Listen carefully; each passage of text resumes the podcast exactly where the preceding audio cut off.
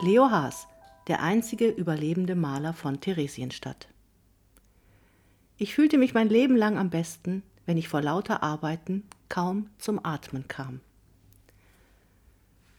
Zu den Künstlern, die wir in unserer Ausstellung Écrasé l'Enfant zeigen und von denen zahlreiche Werke Teil der Bürgerstiftung für verfolgte Künste sind, gehört auch Leo Haas. Seine Erlebnisse aus fünf deutschen Konzentrationslagern verarbeitete er nach 1945. In diesem Podcast stellen wir seine Biografie vor. Leopold Haas wurde am 15. April 1901 in Troppau, einer kleinen Stadt am Fluss Opava, geboren, der damaligen Residenzstadt des K&K österreichisch-ungarischen Schlesiens. Seine Eltern, Antonin Haas und Maria Riegelhaupt, stammten beide aus traditionellem jüdischem Elternhaus. Ihre Ehe war durch einen Heiratsvermittler angebahnt worden. Auf Leo folgten drei weitere Geschwister. Die kulturell interessierte und aktive Mutter kümmerte sich darum, dass die Familie am regen kulturellen Leben Troppaus teilnahm. Der musikalisch begabte Leo erhielt eine Ausbildung in Gesang und Klavier. Die Kinder wuchsen mehrsprachig auf. In der Schule wurde Tschechisch, zu Hause Deutsch und auch Ungarisch gesprochen, da die Eltern aus der damals zu Ungarn gehörenden Slowakei stammten. Nach der tschechischen Grundschule besuchte Leo Haas das deutschsprachige Realgymnasium. Musik und Kunst waren seine Lieblingsfächer. Der Schulbetrieb lief trotz des Ersten Weltkrieges weiter. Erst im letzten Kriegsjahr wurde die Klasse von Leo Haas in die Uniform der K&K-Armee gesteckt, ohne dass es zu einem Einsatz kam. Das Kriegsende war auch das Ende der österreichisch-ungarischen Monarchie. Troppau gehörte nun zur ersten tschechischen Republik und hieß Opava. Großvater Riegelhaupt war Dekorationsmaler. Leo begleitete ihn gerne bei der Restaurierung von Wandmalereien in Kirchen der Umgebung und ließ sich alles erklären. So erhielt er als jüdisches Kind auch Zugang zur christlichen Ikonographie und entwickelte früh großes Interesse an Kunst. Schon als Schüler fertigte Leo Haas Karikaturen an. Er beschreibt folgende Situation. Meinem Zeichenlehrer haben meine Blätter nicht gefallen, weil sie so schmutzig waren. Ich habe meine Lehrer immer karikiert. Natürlich musste ich das nachher wegradieren. Und davon waren die Blätter dann verschmiert und ich bekam eine schlechte Zensur. Der Kunstlehrer war es, der Leo Haas nach dem Abitur im Frühjahr 1919 empfahl, in Karlsruhe Malerei zu studieren. Im Spätsommer des Jahres zog er mit einem Freund aus Troppau nach Karlsruhe um. Als Musikant in Wirtshäusern verdiente er sich seinen Lebensunterhalt.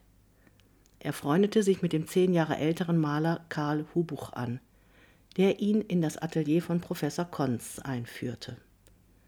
Dort erlernte Leo Haas die Technik der Lithografie, die in seinem späteren künstlerischen Schaffen eine große Bedeutung spielen sollte. Im September 1921 folgte Haas seinem Freund Hubuch nach Berlin dem dort ein Lehramt an der Kunstschule angeboten war. Die wirtschaftliche Situation in Nachkriegsdeutschland wurde immer schwieriger. Die Inflation stieg und Haas wusste nicht mehr, wie er sein Studium finanzieren sollte. So folgte er dem Freund in der großen Hoffnung, dass dieser ihn unterstützen konnte. Haas hatte die tschechoslowakische Staatsangehörigkeit und galt daher, wie zuvor auch in Karlsruhe, auch in Berlin als Reichsausländer. Als solcher musste er die fünffache Summe an Studiengebühren aufbringen. Er hätte seine Pläne aufgeben müssen, wenn nicht Emil Orlik, gebürtiger Prager, ihn als Mädchen für alles in seinem Atelier eingestellt hätte. Haas konnte dafür kostenfrei an der Ausbildung teilnehmen und das Atelier Orliks nutzen.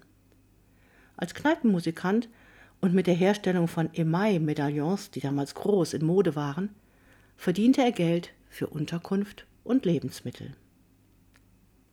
Nach zwei Jahren wechselte Haas in das Atelier von Willi Jeckel, wo er das Handwerk der Radierung erlernte.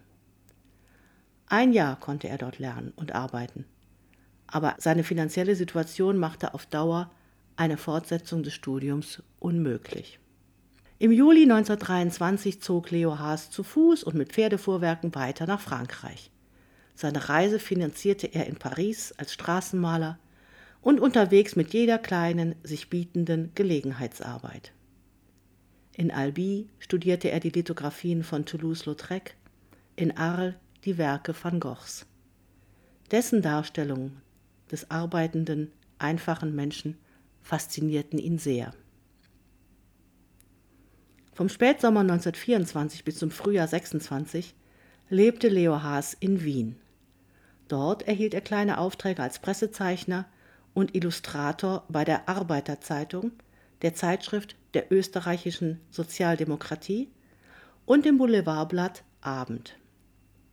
Häufig ging er ins Theater und fertigte karikierende Künstlerporträts an, die manchmal in der Theaterzeitschrift Bühne veröffentlicht wurden. Im Sommer 1926 ließ Leo Haas sich wieder in Opava nieder und richtete sich ein Atelier ein. Er entwarf Bühnenbilder für das Schlesische Theater, fertigte Auftragsporträts an und arbeitete als Werbegrafiker, etwa für einen Weinfabrikanten. Zum ersten Mal hatte er ein finanzielles Auskommen. Es ermöglichte ihm die Heirat mit Sophie Hermann und die Unterstützung seiner Eltern. Als Mitglied im Deutschen und im Tschechischen Künstlerbund bemühte er sich um die Verknüpfung beider Kulturen. Als er die künstlerische Leitung einer kleinen Druckerei übernehmen konnte, widmete er sich verstärkt auch wieder der Druckgrafik. Die Machtübernahme der Nationalsozialisten in Deutschland hatte unmittelbare Folgen in der Tschechoslowakei. Die faschistische Bewegung dort erlebte einen wahren Aufschwung. Aktionen der Sudetendeutschen Partei SDP richteten sich zunehmend gegen Juden. 1937 fanden erste Pogrome statt. Leo Haas wurde als Judenbolschewik und Verderber der deutschen schlesischen Kultur, seine Bilder als entartet diffamiert. Nach dem Anschluss Sudetendeutschlands an das Deutsche Reich, beschlossen im Münchner Abkommen, zieht Leo Haas mit seiner Frau nach Ostrave, Mährisch-Ostrau, zu deren Familie. Doch lange sind sie da nicht sicher. Im März 1939 ziehen die deutschen Truppen ein und verkünden das Protektorat Böhmen und Mähren. Damit treten die Nürnberger Gesetze in Kraft, die Grundlage für Diskriminierung und Verfolgung der jüdischen Bevölkerung. Im Oktober 1939 werden alle männlichen Juden zusammengetrieben und in das berüchtigte Juden-KZ Nisko in der Nähe von Lublin deportiert.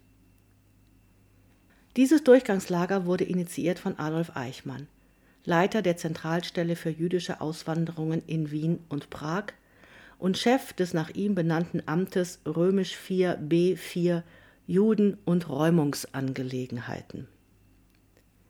Es war der erste Plan zur Schaffung eines sogenannten Judenreservates.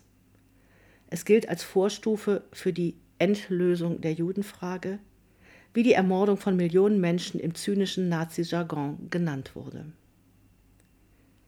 Leo Haas begann in Nisko, die Verbrechen der SS in Zeichnungen festzuhalten. Er wollte Zeuge sein, um die Nazis später anklagen zu können und hatte die Zuversicht, dass es ein später geben würde.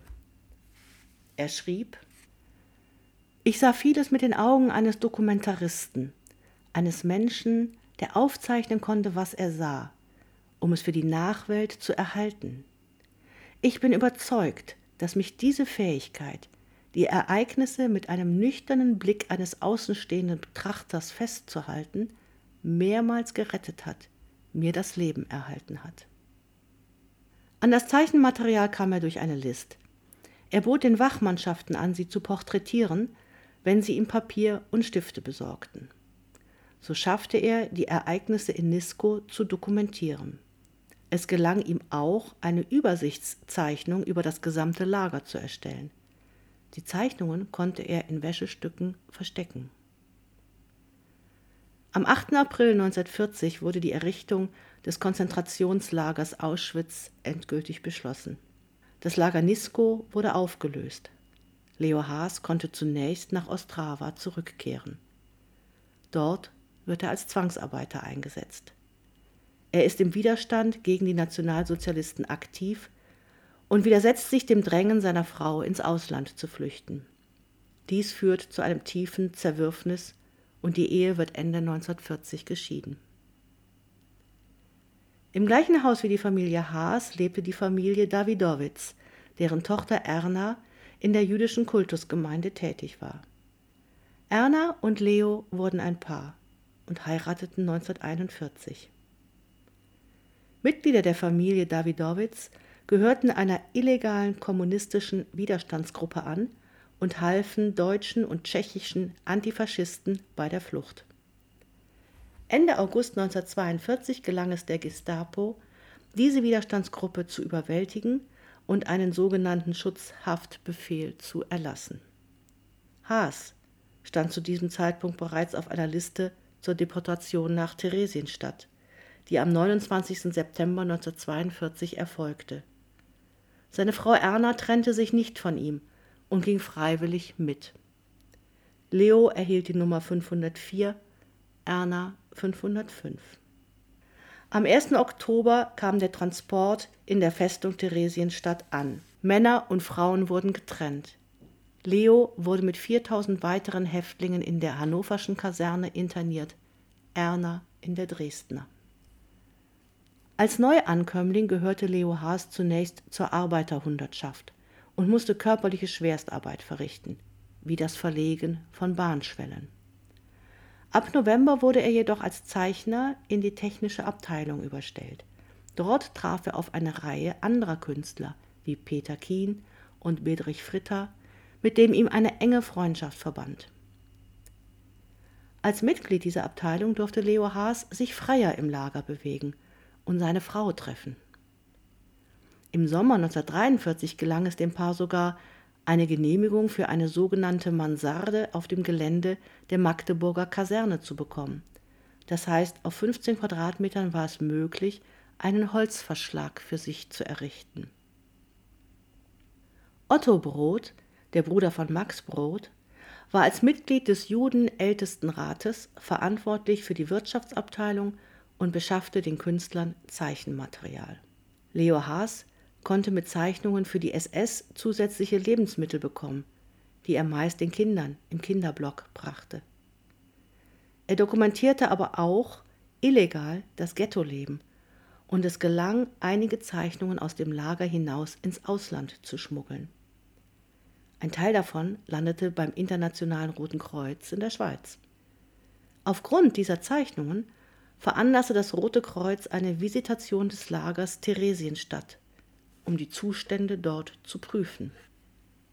Die Nazis schafften es tatsächlich, das Lager in Teilen und vorübergehend so umzugestalten, dass nach perfekter Regie ein humanes, funktionierendes Lagerleben vorgetäuscht und der Kommission des Roten Kreuzes ein Vorzeigelager präsentiert werden konnte.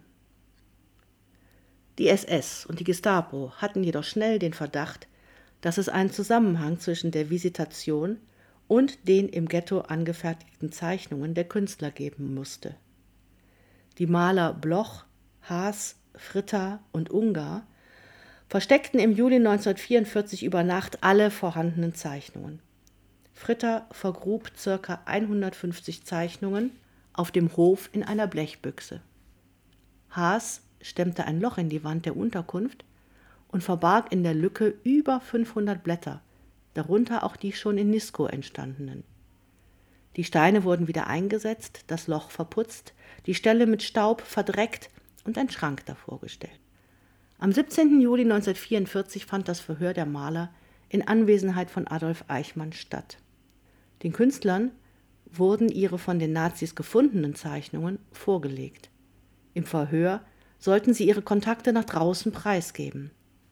Die Maler und ihre Familien wurden in der kleinen Festung inhaftiert. Haas erneut in ein Arbeitskommando geschickt und zu schwerster körperlicher Arbeit gezwungen.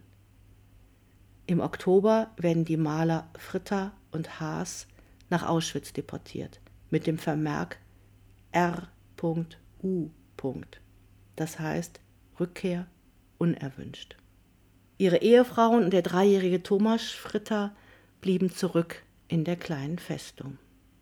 In Auschwitz erhält Leo Haas die Nummer 199885 tätowiert in seinen linken Unterarm. Fritter stirbt wenige Tage nach der Ankunft. Leo Haas wird auch in Auschwitz in der Schreibstube eingesetzt und muss für Josef Mengele Zeichnungen anfertigen. Sein künstlerisches Talent befreit ihn aus dem Todeslager. Am 25. November kommt Haas im KZ Sachsenhausen in Oranienburg an und erhält die Häftlingsnummer 118029. Dort erfährt Haas, dass er von nun an Geheimnisträger des Deutschen Reiches ist und an einer geheimen Reichssache mitarbeitet. Er soll britische Pfundnoten fälschen. Dieses Fälscherunternehmen wurde schon 1939 gegründet, aber erst ab 1942 systematisch in Sachsenhausen betrieben, um Devisen zur Finanzierung des Auslandsgeheimdienstes der Nazis herzustellen. Als Leo Haas in Sachsenhausen ankommt, sind bereits 140 Häftlinge im Unternehmen Bernhard, dem sogenannten Fälscherkommando, beschäftigt. Hergestellt werden nicht nur britische Pfundnoten, sondern auch jugoslawisches Partisanengeld und Unmengen von Dokumenten. Die Häftlinge des Fälscherkommandos waren im gleichen Block wie die SS-Bewachung untergebracht, sodass sie manchmal über deren Radio den Stand der Kriegsereignisse verfolgen konnten. So erfuhren sie Ende Januar 1945 von der Befreiung des Vernichtungslagers Auschwitz. Sie waren Zeugen der geheimen Reichssache. Würde man sie am Leben lassen, wenn die Siegermächte vorrückten? Am 23. Februar dann der Befehl, die komplette Fälscherwerkstatt abzubauen und zu verpacken. Werkstatt und Häftlinge werden verladen und in das KZ Mauthausen verbracht. In der zweiten Aprilwoche 1945 geht es erneut auf einen Transport in das Mauthausener Nebenlager Schlier in Redel-Zipf. Am 1. Mai 1945 dann weiter in das KZ Ebensee. In Ebensee befinden sich die Häftlinge des Fälscherkommandos in einer oberhalb des KZs gelegenen Badebaracke der SS. Von dort sehen sie, dass die Bevölkerung im Tal die weiße Fahne der Ergebenheit hisst. Was würde mit den Häftlingen geschehen?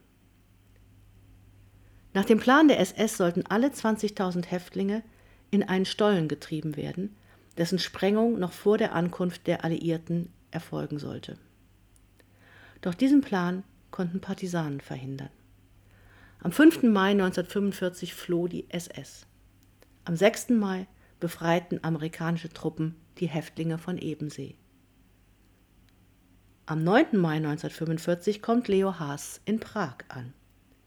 Mit Hilfe des Roten Kreuzes findet er schnell seine Frau Erna. Die Frau Fritters ist im Februar 1945 in der kleinen Festung in Theresienstadt an Typhus verstorben. Erna Haas ist es gelungen, den kleinen Thomas bei sich zu behalten. Leo und Erna Haas adoptieren den Jungen. In Theresienstadt war Erna Haas Opfer von Menschenversuchen, pseudomedizinischen Experimenten, die zu einer schweren Lebererkrankung führten. Wenige Wochen nach seiner Befreiung fährt Leo Haas, der Theresienstadt als einziger aus der Malergruppe überlebt hat, ins Lager und findet tatsächlich seine versteckten Zeichnungen, ebenso die von Fritter. In Prag arbeitet er von nun an vor allem als Pressezeichner für Zeitungsredaktionen. Daneben schafft er die grafischen Zyklen aus deutschen Konzentrationslagern, Theresienstadt und Auschwitz. 1946 fand ein Prozess gegen Heinrich Jöckel, den ehemaligen Kommandanten der kleinen Festung, statt, in dem auch die Skizzen von Leo Haas Beweismittel der Gräueltaten waren. Jöckel wurde zum Tode verurteilt. Haas arbeitete in Prag als Karikaturist und Pressezeichner für die Tageszeitungen der Kommunistischen Partei Rude Bravo und die satirische Wochenzeitung Nico Bratz. In seiner Biografie schreibt er, dass er sich aufgrund der Erlebnisse in den Konzentrationslagern bewusst gegen die reine Künstlerlaufbahn als Maler entschieden hat. Erna Haas stirbt im März 1955 an den Folgen der Lagerhaft. Im selben Jahr nimmt Haas eine Einladung der Zeitschrift Eulenspiegel an und siedelt nach Ostberlin um. Hier heiratet er seine dritte Ehefrau Ingeborg. In der DDR wird Haas zu einem bekannten Karikaturisten. Er arbeitet nun vor allen Dingen für den Eulenspiegel, das Neue Deutschland und die Wochenpost. Fast täglich erscheinen Karikaturen von ihm. Vehement zeichnete er gegen Faschismus und Altnazis wie Hans Globke, Gustav Lübcke, Eugen Gerstenmeier und Kurt Georg Kiesinger, die in der Bundesrepublik wieder hohe Posten in Politik, Verwaltung und Wirtschaft bekleiden. Er klagt den Faschismus 1967 in Griechenland oder 1973 den Militärpush in Chile durch Pinochet an und ruft zur Solidarität mit den Unterdrückten auf. Seine Erfahrung in fünf deutschen Konzentrationslagern lässt ihn zeitlebens ein Mahner gegen jede Form von Faschismus sein. Am 13. August 1983 stirbt Leo Haas, der einzige überlebende Maler von Theresienstadt nach langer Krankheit.